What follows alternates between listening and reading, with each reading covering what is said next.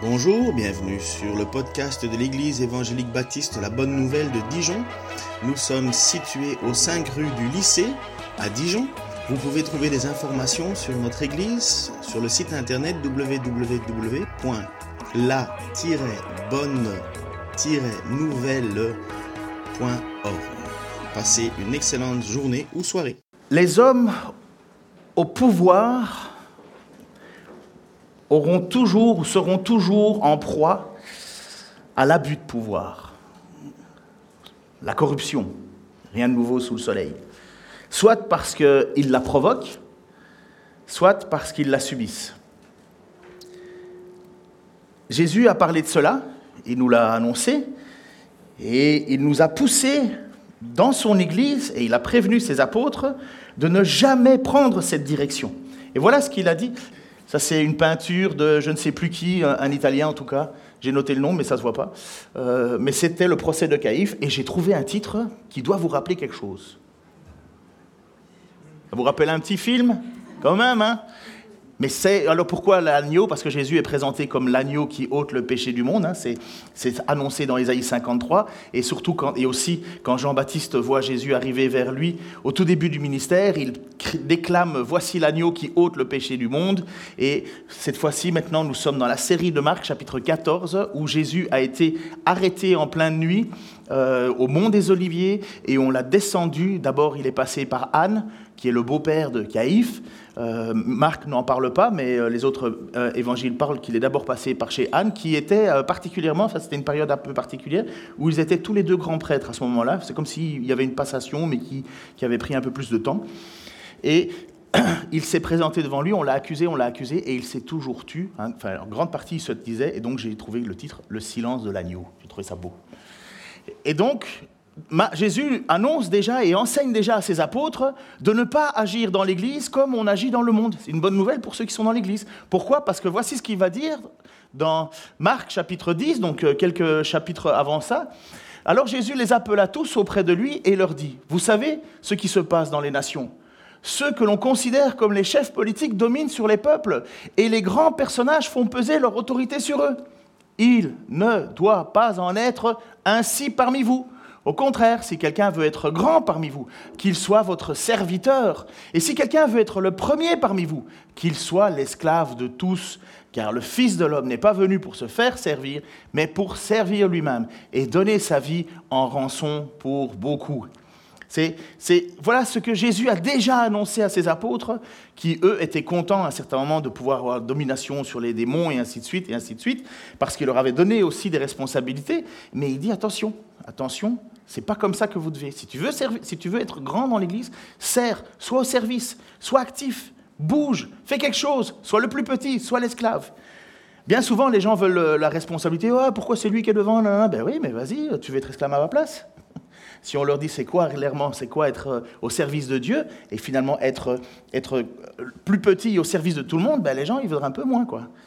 Il, s'empresserait moins de vouloir euh, euh, être euh, voler le pouvoir. Mais dans le monde, c'est pas comme ça. Les gens veulent le pouvoir parce que souvent le pouvoir est lié d'abord à une espèce d'auto, un ego et démesuré, une, volonté d'être admiré, et en même temps, bien souvent aussi, le fait de vouloir se créer un, un, monde dans lequel on est chef autoritaire. Et je vais vous mettre quelques photos de gens que vous allez peut-être reconnaître, mais voici quelques illustres tyrans euh, j'avoue que j'ai changé complètement ce matin mes choses parce que j'avais mis, en fait, je m'étais amusé à faire euh, euh, les, procès les procès dans le peuple français jusqu'à aujourd'hui, avec toutes les, histoires de corruption et ainsi de suite qu'on a entendues et dont jugé. Hein. donc, comme M. Cahuzac, vous savez ce qui s'est passé, hein, enfin bref. Mais je me suis dit non. Je pense qu'on a déjà assez de tensions comme ça en France, on va un peu regarder comment ça s'est passé ailleurs. Alors, vous avez reconnu le premier qui est Mao Tse-tung, le deuxième et depuis, depuis lui, on ne peut plus faire des moustaches comme on a envie, hein, merci. Il a monopolisé la moustache. À côté, vous vous souvenez, Paul? Paul Pot, exactement, à côté. Allez. Vous n'avez pas d'idée de, qui est Tito? Ah ouais, mais il était jeune aussi, hein, des fois. Et puis après ça, vous avez... Ah ben ça, on connaît, hein, Saddam. Puis après ça, nous avons euh, Kim Jong-il, non, un, le fils de l'autre. Après, vous avez. euh, alors là, lui, j'avais oublié. Euh, donc après Kim Jong, Kim Jong-un, nous avons. euh, ah ouais, je comprends que je l'ai oublié. Gurbanguly Ber, Berdimunae Medov, président du Turkménistan. Après, nous avons Alexandre Loukachenko, président de la Biélorussie. Puis nous avons Isaias, Isaias Afewe- Afewerki, président de l'Érythrée. Et puis nous avons M. Swati III, roi du Swaziland? Et puis j'en ai rajouté encore quelques-uns, dont le célèbre Staline, plus belle moustache d'ailleurs. Et nous avons à côté Mussolini. Donc vous avez l'histoire nous, nous rappelle ces gens-là euh, qui ont été finalement des tyrans, qui ont oppressé les gens. Euh, ils ont fait aussi de bonnes choses, mais ils sont connus plus pour leurs très mauvaises choses. Euh, quand je dis les bonnes choses, parce que le, noir et le- le- le- le- les gens ne sont jamais totalement noirs. Ça veut pas dire il faut, donner et rendre à- à des gens ce qu'ils ont pu faire de bien, mais le problème de ce qu'ils ont pu faire de bien était bien souvent écrasé, écrasant, ça a tué des gens et ainsi de suite. Bref, ce que Jésus nous annonce, il nous le dit et il le dit à ses apôtres, dans le monde, les gens sont tyranniques, mais pas dans l'Église. Il ne faut pas que ça se passe comme ça dans l'Église. Et voilà ce qui se passe avec euh, le pouvoir qui s'est établi à Jérusalem lorsque Jésus se retrouve devant les responsables religieux. Donc, puisque dans l'histoire de Jésus, il vient de se faire arrêter au Jardin des Oliviers, euh, il était là et c'est Judas qui l'a trahi. On vient l'attaquer avec une cohorte. On pense qu'il doit y avoir environ 650 personnes qui viennent pour attraper Jésus. De soir, c'est important tous ces petits détails. Ils avaient des torches, des épées et ainsi de suite. Et on vient pour le présenter finalement devant le pouvoir local à Jérusalem, qui à cette époque était un pouvoir un petit peu particulier, parce que nous sommes sous la domination des Romains, donc c'est Rome qui est au pouvoir, et Rome délègue des préfets, délègue des gens qui vont euh, assumer l'autorité dans les, endroits où ils sont, euh, ils, ont, euh, enfin, des, parcelles, je ne sais pas trop comment on dit ça à l'époque, mais à Jérusalem, particulièrement, on a laissé le pouvoir religieux au Sanhédrin. Et le pouvoir religieux au Sanhédrin, c'est pas uniquement comme on essaie de, ou comme on vit en France, où on met le religieux de côté du- du politique. À Jérusalem, c'est une théocratie. Donc le Sanhédrin est à la fois le pouvoir politique, mais à la fois le pouvoir religieux. Sauf que à Rome, c'est eux qui décident de vie ou de mort. C'est eux qui peuvent mettre à mort. Donc le Sanhédrin a perdu une grande partie de son pouvoir. Le Sanhédrin, c'est 71, 61, soix- non, oh, 71 personnes, 71 personnes qui décident euh, des lois et de l'administration. Dans ce Sanhédrin, il y a euh, les chefs de tribus, il y a donc les chefs de tribus, chefs de village et ainsi de suite, donc certainement de grandes villes. Euh, il y a euh, dans ce Sanhédrin le souverain sacrificateur, donc c'est celui qui est au temple et qui, fait, et qui rentre une fois par an dans, dans le lieu très saint, très saint pour le pardon des péchés du peuple et ainsi de suite. Il y a les chefs de famille, apparemment de grandes familles. Vous savez que euh, Israël, c'est 12 tribus, 12 familles.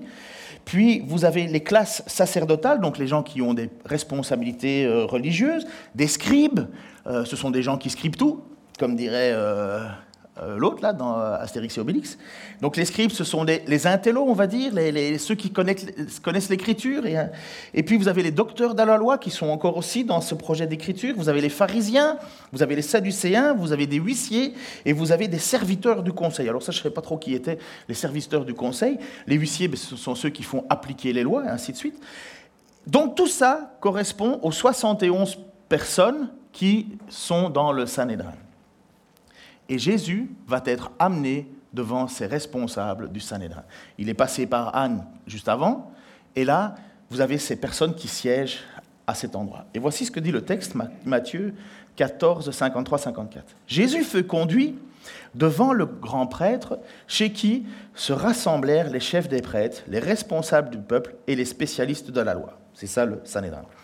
Pierre l'avait suivi à distance jusqu'à l'intérieur de la cour du palais du grand prêtre. Il était assis avec les gardes près du feu pour se réchauffer. Jésus donc fut arrêté de nuit dans le jardin des Oliviers, je vous l'ai expliqué, et on l'amena d'abord chez Anne, je vous l'ai dit, puis chez Caïphe. Caïphe, c'est lui qui est le grand prêtre à ce moment-là, le sacrificateur. Il doit être 2 heures du matin. C'est très difficile à décider, mais vous savez que c'est à ce moment-là où, on va entendre le coq chanter, où, Pierre va entendre le coq chanter euh, euh, trois fois, euh, deux fois. Et bon, le coq, il se met pas à chanter. En général, il se fait chanter tôt le matin, 4 heures, 5 heures. C'est pas trop. on ne sait pas trop. Enfin, j'imagine qu'un coq c'est précis, mais je veux dire, il chante peut-être pas tous au même moment, mais on sait que on est en pleine nuit. On est en pleine nuit. C'est un détail important. Pourquoi? Donc il va être emmené euh, plein de nuit, puis on va le faire aller chez Caïphe, puis après ça on va le faire aller chez, euh, euh, Pilate, puis il va être réenvoyé chez Hérode, puis il va être réenvoyé chez Pilate, et puis il va être placé, flagellé, puis on va le mettre à mort, on va le mettre sur une croix, et la nuit même, donc avant que la, soirée tombe, donc le, jour commence, hein, s'il est 2 heures du matin, avant la tombée de la nuit, Jésus sera mort et mis au tombeau. Ça a été à une vitesse phénoménal ce procès. Ce que je vous explique, c'est que ce que je veux vous mettre en avant, c'est à quel point c'était un drôle de procès. Pourquoi? Parce qu'il y a des règles. Il y a des règles, et il y avait des règles à l'époque, et des règles strictes. Pourquoi? Parce que Dieu avait décidé qu'on ne pouvait pas juger n'importe comment euh, les choses. Et il y a un homme qui est spécialiste du, euh, du judaïsme de l'époque, qui s'appelle euh, Hendrickson. Il a écrit ceci. Un procès tel qu'on le voit, normalement devait réunir un quorum de 23 personnes. Donc sur les 71 personnes, il fallait au moins 23 qui devaient être présentes. Tout procès criminel devait être instruit pendant le jour et non pas la nuit, de même que le verdict, qui devait être également prononcé de jour. Qu'est-ce qu'on voit? Le Sanhédrin le fait de nuit. Le procès criminel ne devait jamais être jugé pendant la saison de Pâques. Pourquoi est-ce qu'on se dépêche de retirer Jésus? Parce que on est à Pâques. On approche du jour de Pâques et des fêtes de Pâques. Jésus a, fêté la Pâques. Et selon les lois de l'époque, on ne faisait pas de jugement à Pâques. Uniquement si le verdict était non coupable, il pouvait, euh, être prononcé le jour du début du, du procès. Sinon, une nuit devait obligatoirement s'écouler avant que le verdict de culpabilité ne soit prononcé, afin, de permettre des sentiments de miséricorde de surgir. Donc on ne pouvait pas dire, voilà, euh, coupable, mettre à mort, et puis deux heures après le mettre à mort. Non, on devait, s'il était coupable, attendre une nuit pour que ça cogite dans la tête et dans le cœur des gens qui ont posé le procès, afin de mettre miséricorde, une grâce. Là, Jésus le soir même, s'est retrouvé, ben, même pas euh, l'après-midi, s'est retrouvé, jugé et fini.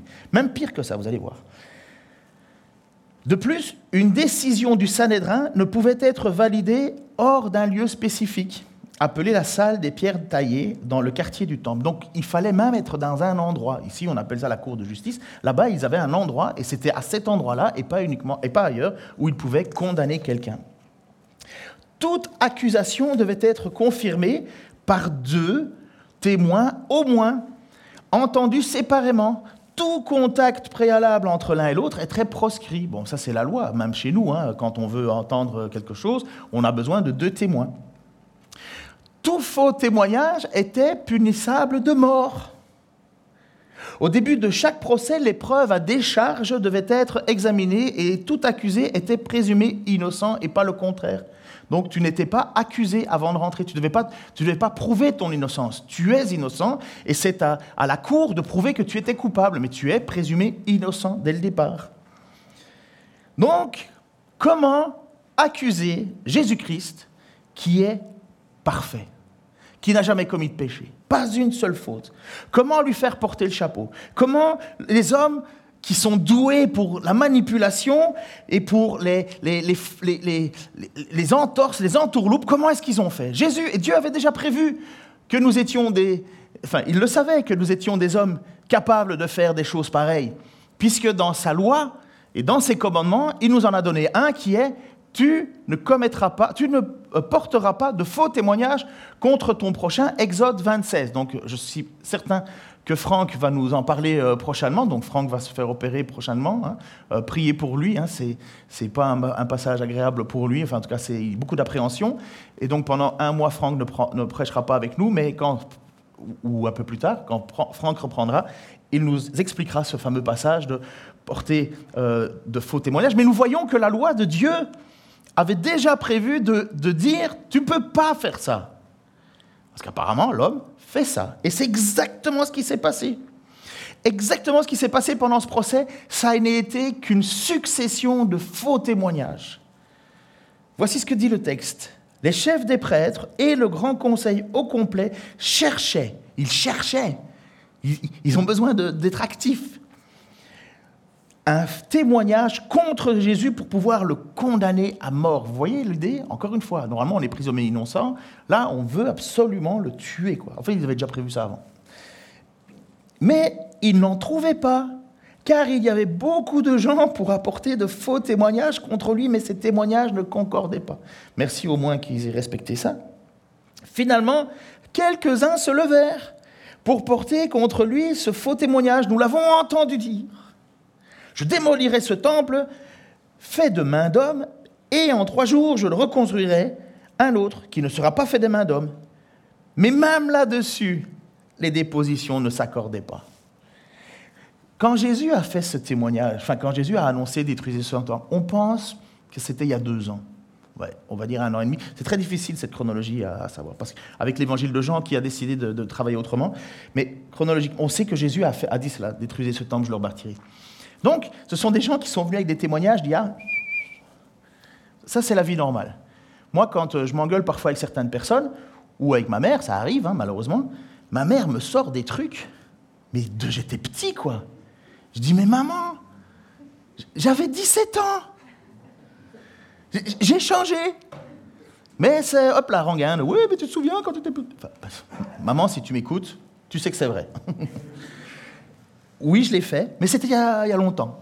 Eh bien, c'est exactement avec Jésus. On n'arrive pas à trouver un faux témoignage à lui poser dessus, mais on, va creuser, chercher, chercher. Et pour le moment, euh, l'un dit un truc, l'autre dit un truc, finalement aucun, aucun. Mais il est parfait, Jésus. Comment tu veux, comment tu veux lui reprocher quelque chose? On est obligé d'y aller par le mensonge. On est obligé d'y aller par le faux témoignage. Et c'est ce qu'ils font. Et même là, ils, manipulent les paroles de Jésus ça existe, ça.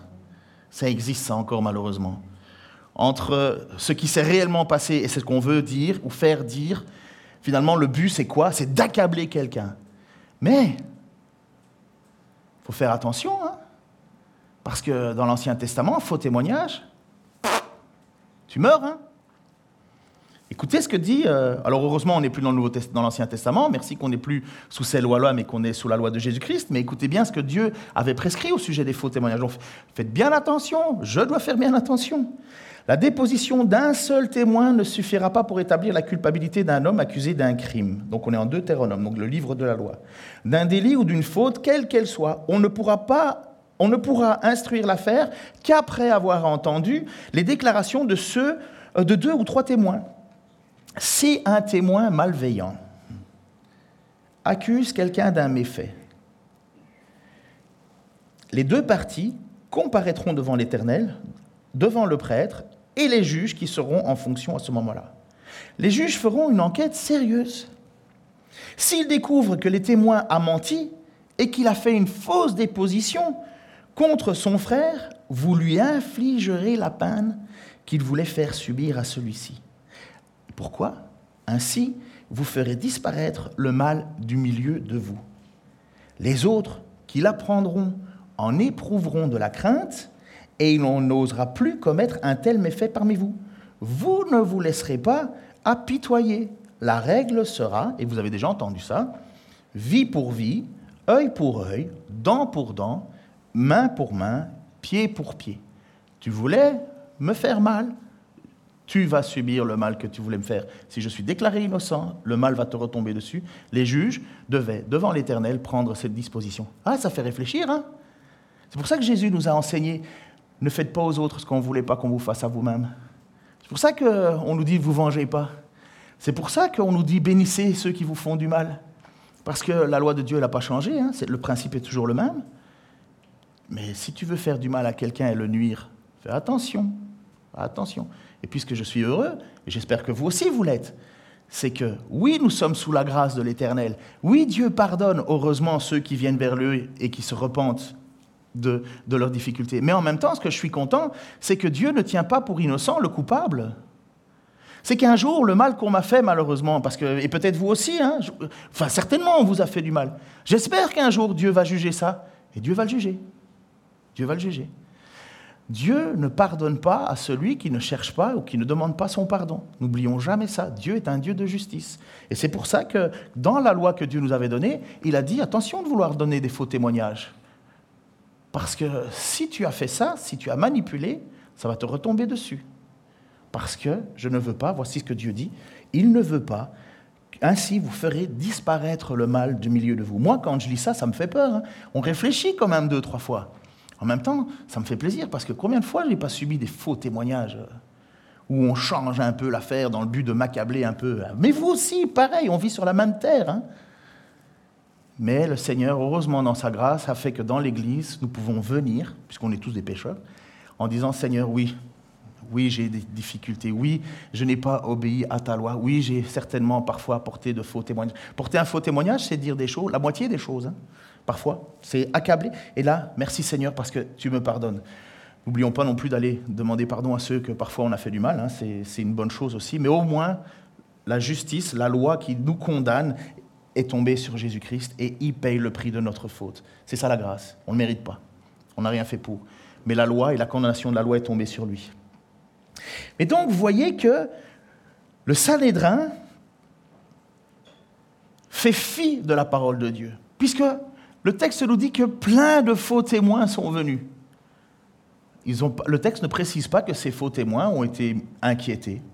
Finalement, vous voyez, on, va juste essayer de concorder. Le texte et la Bible et Deutéronome dit clairement, Jésus, Dieu dit clairement qu'un faux témoin, doit lui faire peser le poids, puisqu'on cherche une condamnation de mort. Le faux témoin devrait être mis à mort. Ben là-dessus encore, le faux témoin est, euh, le Sanhédrin est complètement corrompu.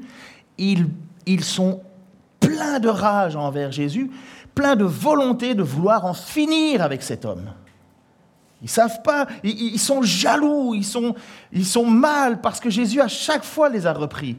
C'est lui quand même, quand il est rentré dans le temple, n'oubliez pas ce qui s'est passé quelque temps avant, il est rentré dans le temple et qu'est-ce qu'il a fait? Il a choté dans les tables des, changeurs d'argent, il a, il a poussé les, les, les, euh, les, animaux, il les a fait sortir, il a empêché les gens de traverser le temple parce qu'il a dit, vous avez fait du temple, de, la maison de prière de mon père, vous en avez fait une maison de voleurs. Et donc, qu'est-ce qu'il est venu faire? Ben, Il est venu déranger les gens qui faisaient de la religion leur profit. Et qui est le chef de cela? Le Sanhédrin, le grand prêtre. Finalement, Jésus, il vient taper là où ça fait mal, dans leur argent, dans leur corruption. Jésus dénonce la corruption. Et c'est parce qu'il y a eu cette dénonciation de corruption qu'il a été et qu'il voulait absolument le tuer. Il n'existe pas de complot aujourd'hui en France. Ça n'existe pas. Ça n'existe jamais. Mais si ça existe partout, tout le temps, puisque le cœur de l'homme est comme ça. Le Sanhédrin n'a pas, la primeur d'être mauvais. La, cupidité, l'avarice, la méchanceté, c'est ce qu'il y a dans le cœur de tous et que Jésus vient pour guérir. Il vient pour le guérir par son esprit. Mais c'est en nous. Mettez, je pense que j'ai déjà dit des dizaines de fois, mais mettez un jouet au milieu d'un parc pour enfants. Vous avez un seul jouet pour plusieurs enfants, vous allez voir que déjà depuis le plus jeune âge, le sentiment de partage n'existe pas trop. Et Jésus vient, et ça c'est tellement incroyable de ce qui va se passer. Le grand prêtre, lui, en a marre. Il, ça le là, et finalement, quoi Tu voulais détruire le temple? Il se lève, parce qu'il pense avoir la, bonne phrase, il pense avoir le, le bon truc. Et voilà qu'il se lève et il dit ceci. Alors le grand prêtre se leva donc c'est Caïphe, au milieu de l'assemblée et interrogea Jésus. Eh bien, demanda-t-il, tu n'as rien à répondre au témoignage qu'on vient de porter contre toi Et Jésus dit rien, le silence de l'agneau. Jésus garda le silence et ne répondit pas. Ça doit l'énerver, le grand prêtre. Je dois le sentir bouillir. Et en même temps, je pense que ça doit faire peser un climat dans cette pièce où tout le monde attend le dénouement. Il est 2 heures, 3 heures du matin, Les gens, euh, il doit y avoir, vous savez, la fatigue, l'énervement, enfin une ambiance lourde. Et Jésus qu'on accuse ne dit pas un mot, bouge pas. Alors il continue. Et il l'interroge à nouveau. Et puis il lui pose la question. La question. Qui est pleine d'ironie, je trouve, dans cette situation. Es-tu le Messie, le Fils du Dieu béni? Et là, Jésus parle. Et il va parler avec l'autorité du Fils de Dieu. Oui, je le suis. Et il va citer un passage que tous ces religieux connaissent, que tous ceux qui ont crié Hosanna, Hosanna quand Jésus est descendu vers Jérusalem quelques jours avant, ils, connaissent parce que c'est une citation qui vient du livre de Daniel et qui parle de qui? Du libérateur de Jérusalem, de celui qui va, qui va prendre le pouvoir, ceux qui n'ont pas compris. C'est la manière dont Dieu avait décidé de faire les choses. Mais ils utilisent ce texte parce qu'ils veulent foutre dehors l'envahisseur romain. Ils veulent vivre leur vie, se, pensant être élus de Dieu. Enfin, ils le sont, mais je veux dire, ils ne vivent pas comme ils devraient, mais ils, ils, veulent retrouver leur autonomie. Et donc, quand Jésus dit ceci, il dit, vous verrez le Fils de l'homme siéger à la droite du Tout-Puissant et venir en gloire avec la nuée des ciels. Là, euh, Caïphe, je vais parler en français d'aujourd'hui, il pète un câble. Il craque. Mais vous allez voir, c'est de la pantomime. Oh, c'est de la pantomime. Jésus n'a jamais caché ça.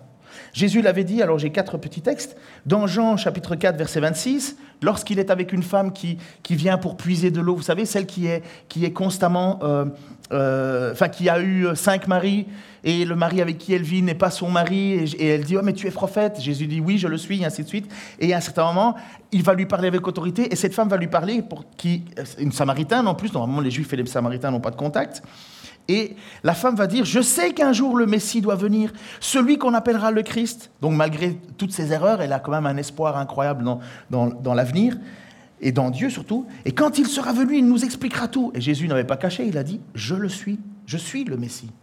Moi qui te parle, lui dit Jésus. Un autre passage, où Jésus va dire, il va mettre en place la question du sabbat. Enfin, il va dire que le sabbat, et merci euh, Franck, tu as prêché là-dessus, Jésus a pris autorité sur le sabbat parce que Jésus est le sabbat. Le, le sabbat a été fait pour louer Dieu. Donc il va dire à un certain moment, à cause de cela, les Juifs cherchaient encore plus à le faire mourir, non seulement parce qu'il violait le sabbat, mais parce qu'il appelait Dieu, son propre Père, se faisant lui-même égal de Dieu. Donc, vous voyez, les responsables religieux sont courants, ce n'est pas une nouveauté. Et bien maintenant, euh, Pierre, Pierre, devant lequel Jésus instantanément s'est trouvé devant ses apôtres, plein de gens étaient partis parce que Jésus avait parlé si vous mangez pas mon corps, qui est une vraie nourriture, vous ne pourrez pas revivre. Si vous ne buvez pas mon sang, qui est une vraie, vous ne pourrez pas être pardonné, et ainsi de suite. Alors les gens ont dit quoi Il faut devenir cannibale, blablabla. Hop, tout le monde est parti.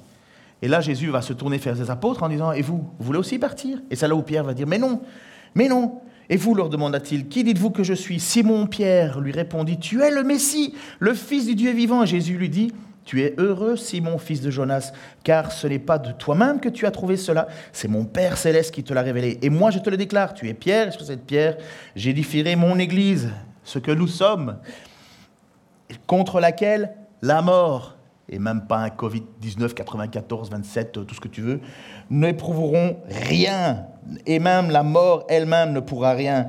Je te donnerai les clés du royaume des cieux. Tous ceux que, vous, tous ceux que tu excluras sur la terre auront été exclus aux, aux yeux de Dieu, et tous ceux que tu accueilleras sur la terre auront été accueillis aux yeux de Dieu. Puis Jésus interdit à ses disciples de dire à qui que ce soit qu'il était le Messie. Mais il l'a bien dit. Il a juste dit, c'est pas le moment de le dire, parce que sinon, le problème, c'est qu'ils auraient attendu un Messie qui délivre Israël politiquement, et ils n'auraient pas attendu le Messie qui vient comme Ésaïe 53 en avait parlé. Ésaïe 53 qui dit Qui a cru à notre message C'est de nos fautes qu'il a été accablé. C'est, lisez-le quand vous n'allez pas bien, vous allez voir, ça fait du bien. Et là, je vous cite le passage de Daniel. Je regardais dans mes visions nocturnes, sur les nuées du ciel, je vis venir quelqu'un semblable à un fils d'homme. Il s'avança jusqu'au vieillard, âgé de nombreux jours, et on le fit s'approcher devant lui. On lui donna la souveraineté et la gloire et la royauté et, et tous les peuples, toutes les nations, les hommes de toutes les langues lui apportèrent leurs hommages. Sa souveraineté est éternelle, elle ne passera jamais. Et quant, à son royaume, il ne sera jamais détruit. Et les Juifs attendaient, et le Sanhédrin aussi, et les pharisiens attendaient cet homme, ce chef qui allait établir le royaume de Dieu inébranlable. Et pour eux, c'était les Juifs. Oui, ça l'est. Mais les Juifs, selon la foi, comme Abraham, qui a été déclaré juste par une parole, et non pas parce qu'il s'est fait circoncire. Et la majorité. Je vais peut-être vous perdre là, mais je vais vous expliquer c'est quoi la différence entre un juif de cœur et un juif de tradition. Le juif de cœur, c'est celui qui fait confiance à Dieu, qui place son espoir en Dieu, comme Abraham. Abraham qui a simplement, il est sorti de sa tente, il a regardé les étoiles, que dans moins d'un an, je vais pouvoir les voir dans le désert quand je serai à vélo. Mais je rêve de ce moment-là. Mais il est sorti de sa tente, il a regardé les étoiles, il a vu des milliards d'étoiles et il a eu confiance, alors que sa femme était stérile, 80 ans et ainsi de suite. Et juste parce qu'il a fait ça, juste parce qu'il a eu confiance en Dieu, alors que tout poussait à ne pas croire, il a cru. Et c'est à ce moment-là, sur cet acte-là, qu'il a été trouvé juste par Dieu, justifié par la foi. Et quel était le signe finalement de faire partie des Juifs? La circoncision. Mais c'est pas parce que tu étais circoncis que tu avais la foi. Il y a plein de gens qui peuvent aller à l'église et ils iront jamais au ciel. Il y a plein de gens qui peuvent faire beaucoup de salam alek, mais ils iront jamais au ciel puisque c'est les paroles de Jésus. C'est pas ceux qui disent Seigneur, Seigneur qui iront au ciel c'est ceux qui font la volonté de mon Père. Quelle est cette volonté de mon Père? On revient aux origines de la foi d'Abraham. Une foi. Abraham, il n'était pas le meilleur gars du monde. Hein. Une foi, une espérance, une confiance, un abandon, une humilité. Sans toi, je ne peux pas. Voilà, ça c'est la foi.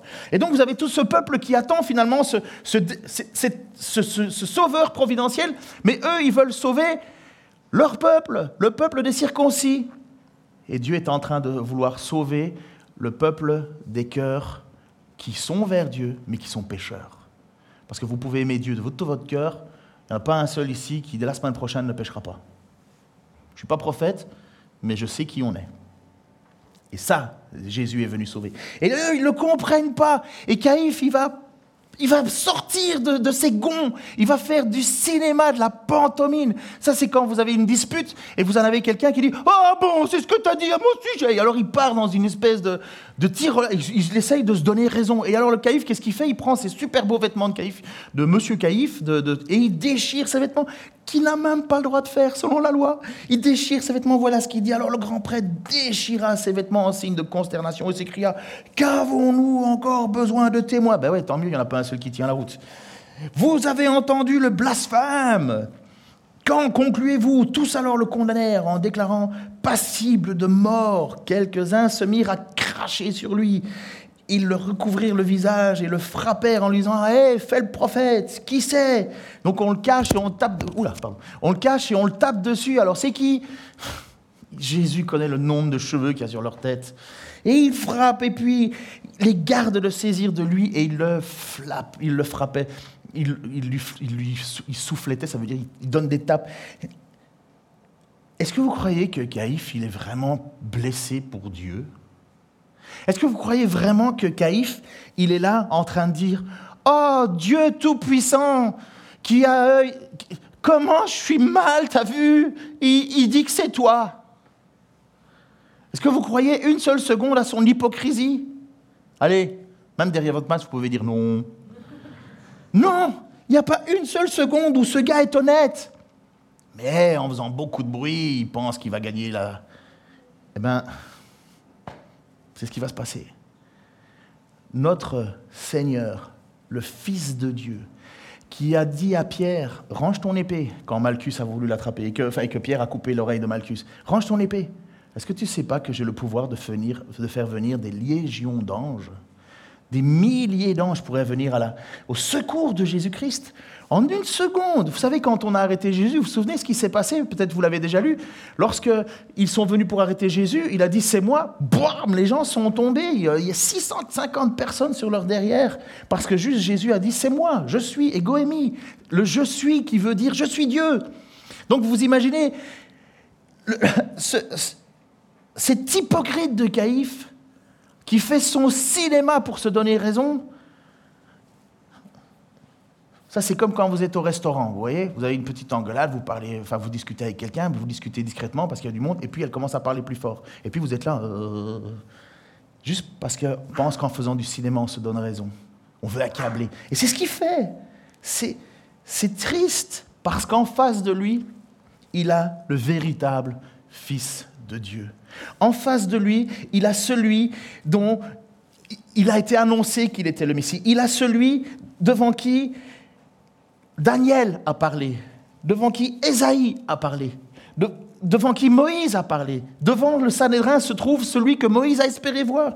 Il se trouve devant celui que Michée a espéré voir. Il se trouve devant celui qu'Abraham a espéré voir. Il se trouve devant celui que David a espéré voir. Il se trouve devant celui que Agé a voulu voir. Osée, Jérémie, Zacharie, Amos, tous ces gens ont parlé de ce Messie.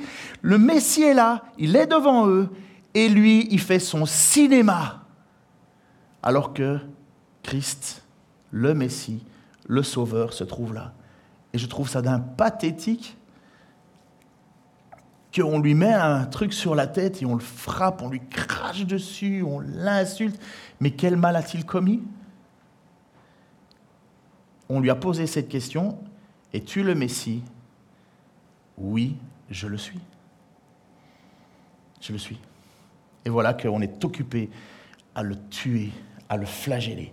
Alors les chefs des prêtres et les pharisiens convoquèrent devant le grand conseil. Ça, c'est ce qui s'est passé un tout petit peu avant pour avoir et pour que vous compreniez bien que Jésus, que Dieu est au pouvoir de tout ce qui est en train de se passer dans cette pièce. Dieu l'a voulu.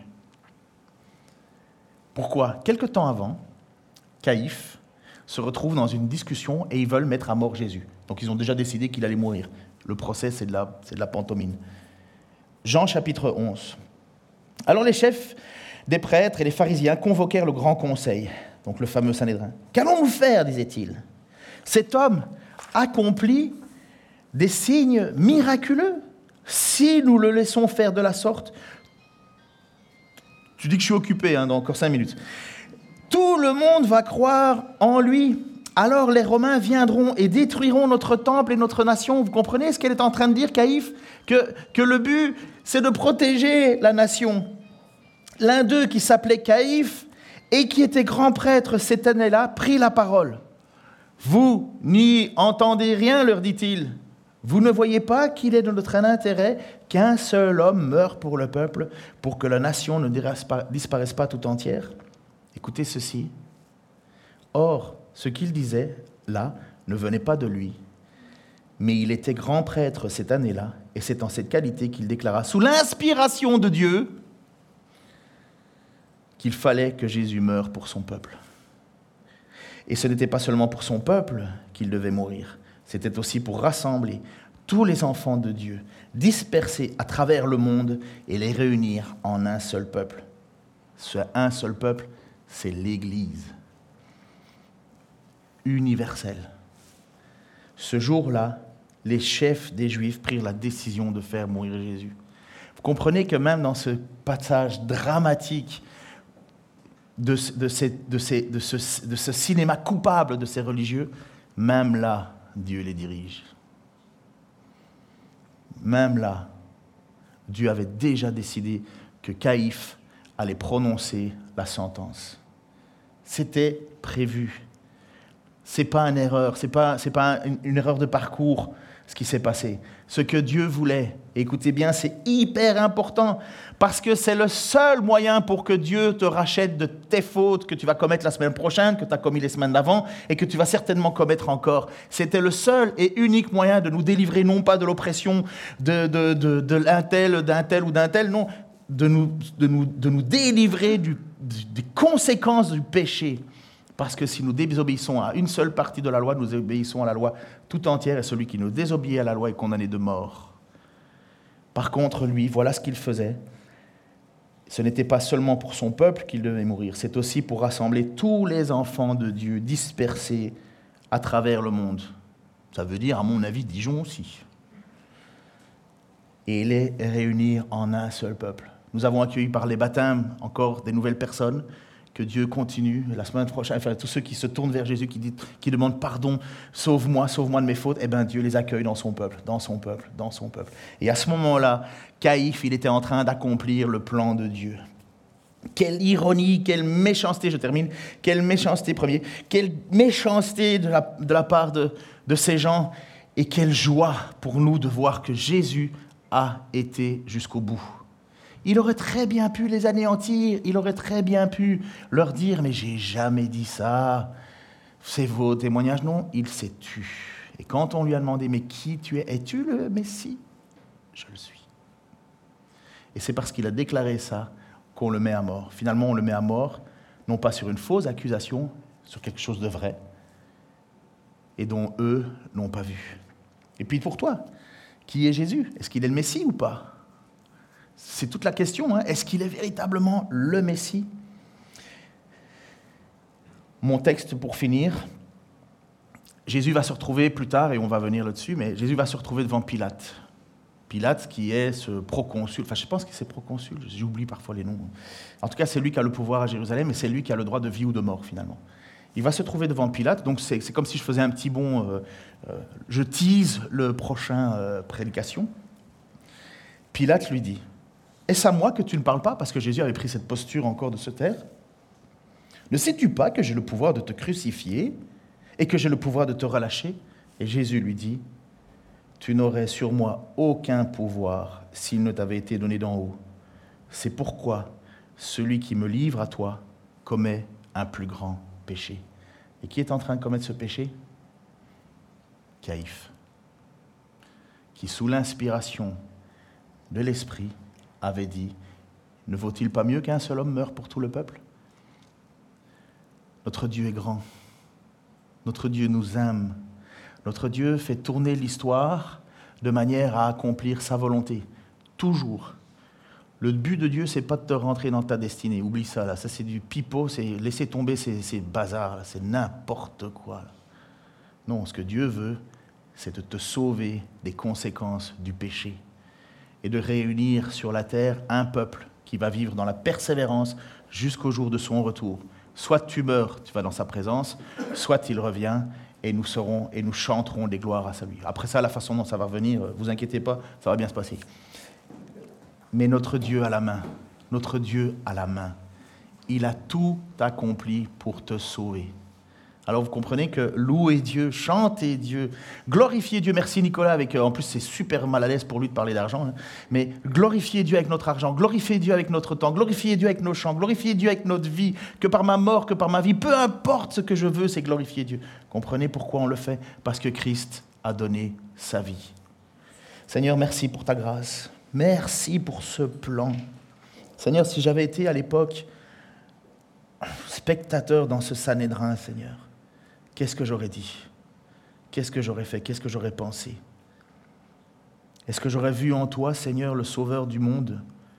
Est-ce que j'aurais vu en toi, Seigneur, comme cette Samaritaine qui espérait qu'un jour le Messie vienne? Est-ce que j'aurais été comme Pierre qui, qui savait que tu étais le Messie et pourtant n'avait rien compris de ton plan? Seigneur, et maintenant je suis là, je suis là devant toi. Et mes frères, mes sœurs et ceux qui ne te connaissent pas sont aussi devant toi. Seigneur, notre vie ne tient qu'à un fil. Tu dis, Seigneur, que c'est toi qui, nous donne le souffle de vie. Eh bien, Seigneur, maintenant que tu m'as sauvé, ce souffle de vie, ben, je veux qu'il souffle pour toi. Je veux qu'il chante ta louange. Je veux qu'il lutte contre le péché. Je veux, Seigneur, te servir malgré ce que je suis, ce que je combats. Je veux être, Seigneur, à ton service. Et si tu m'appelles à faire ça, je le ferai. Si tu m'appelles à faire autre chose, je le ferai. Mon plus grand obstacle, Seigneur, c'est moi. Toi, Seigneur, qu'on a accusé injustement, moi qui ne supporte pas d'être accusé injustement. Toi, tu n'as rien dit, tu t'es tu. Parce que tu es le Messie. Tu es le Fils du Dieu vivant.